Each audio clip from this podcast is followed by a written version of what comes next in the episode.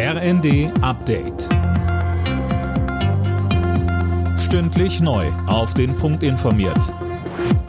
Ich bin Tim Britztrup. Guten Morgen. Die Bundesregierung will heute das neue Bürgergeld auf den Weg bringen. Es soll ab dem Jahreswechsel Hartz IV ablösen. Sönke Röding, was ändert sich denn damit?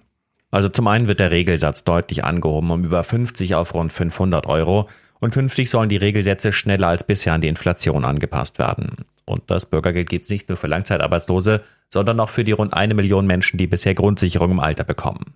Die umstrittenen Sanktionen, wenn man zum Beispiel Termine im Jobcenter versäumt, sollten ursprünglich gestrichen werden. Wie es heißt, soll es sie nun aber weiterhin geben.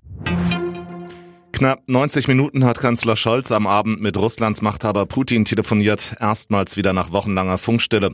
Scholz hat dabei nach Angaben des Kanzleramts auf einen Waffenstillstand mit der Ukraine gedrängt und den Rückzug der russischen Truppen gefordert. Außerdem ging es in dem Gespräch um die Sicherheitslage rund um das umkämpfte Atomkraftwerk Saporischia, das schon mehrfach unter Beschuss geriet. Kommissionspräsidentin von der Leyen hält am Morgen ihre Rede zur Lage der Europäischen Union. Darin dürfte es auch um das Thema Übergewinnsteuer gehen. Johannes Schmidt. Beobachter erwarten, dass von der Leyen Details zu der umstrittenen Steuer vorstellt.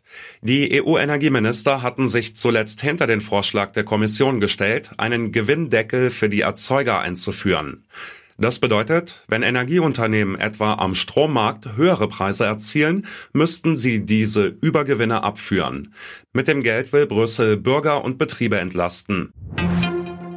In der Fußball Champions League haben die Bayern mit 2 zu 0 gegen Barcelona mit ihrem Ex-Stürmerstar Lewandowski gewonnen.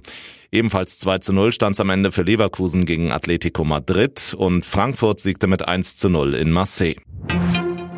Die deutschen Basketballer dürfen weiter vom EM-Titel träumen. Deutschland steht nach einem 107 zu 96 Sieg über Titel mit Favorit Griechenland im Halbfinale der Heim-EM. Dort wartet am Freitag Spanien. Alle Nachrichten auf rnd.de